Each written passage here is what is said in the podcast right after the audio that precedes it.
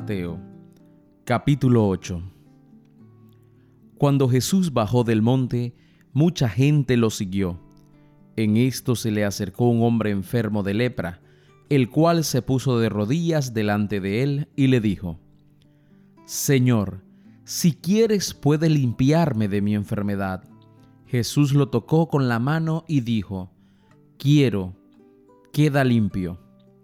Al momento el leproso quedó limpio de su enfermedad. Jesús añadió, Mira, no se lo digas a nadie, solamente ve y preséntate al sacerdote y lleva la ofrenda que ordenó Moisés para que conste ante los sacerdotes. Al entrar Jesús en Cafarnaún, un capitán romano se le acercó para hacer un ruego. Le dijo, Señor, mi criado está en casa enfermo, paralizado y sufriendo terribles dolores. Jesús le respondió, Iré a sanarlo. El capitán contestó, Señor, yo no merezco que entres en mi casa, solamente da la orden y mi criado quedará sano. Porque yo mismo estoy bajo órdenes superiores y a la vez tengo soldados bajo mi mando. Cuando le digo a uno de ellos que vaya, va.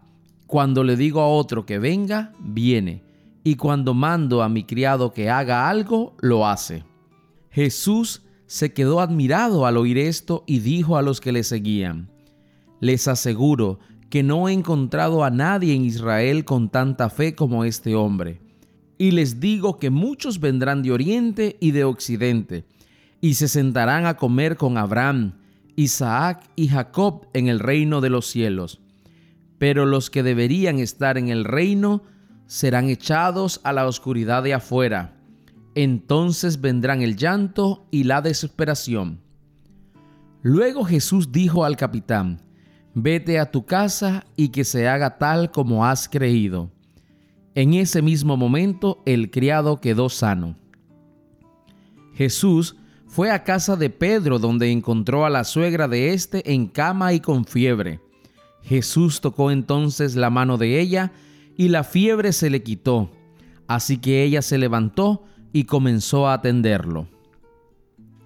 Al anochecer, llevaron a Jesús muchas personas endemoniadas y con una orden expulsó a los espíritus malos y también sanó a todos los enfermos.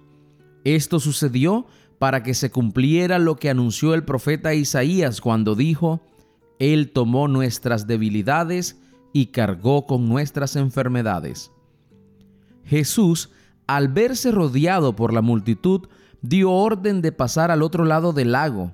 Entonces se le acercó un maestro de la ley y le dijo, Maestro, deseo seguirte a donde quieras que vayas.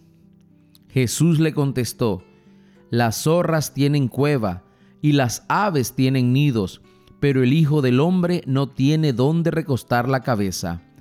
Otro que era uno de sus discípulos le dijo, Señor, déjame ir primero a enterrar a mi padre. Jesús le contestó, Sígueme y deja que los muertos entierren a sus muertos. Jesús subió a la barca y sus discípulos lo acompañaron. En esto se desató sobre el lago una tormenta tan fuerte que las olas cubrían la barca, pero Jesús se había dormido. Entonces sus discípulos fueron a despertarlo diciéndole, Señor, sálvanos, nos estamos hundiendo. Él les contestó, ¿por qué tanto miedo? ¿Qué poca fe tienen ustedes? Dicho esto, se levantó y dio una orden al viento y al mar, y todo quedó completamente tranquilo.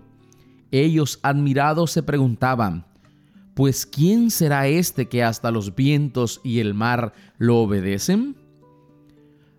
Cuando Jesús llegó al otro lado del lago, a la tierra de Gadara, dos endemoniados salieron de entre las tumbas y se acercaron a él.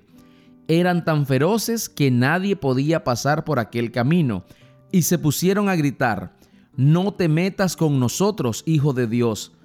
Viniste acá para atormentarnos antes de tiempo. A cierta distancia de ahí había muchos cerdos comiendo, y los demonios le rogaron a Jesús, si nos expulsas, déjanos entrar en esos cerdos.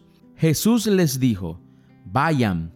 Los demonios salieron de los hombres y entraron en los cerdos, y al momento todos los cerdos echaron a correr pendiente abajo hasta el lago, y ahí se ahogaron. Los que cuidaban de los cerdos salieron huyendo, y al llegar al pueblo comenzaron a contar lo sucedido, todo lo que había pasado con los endemoniados. Entonces todos los del pueblo salieron a donde estaba Jesús y al verlo le rogaron que se fuera de aquellos lugares.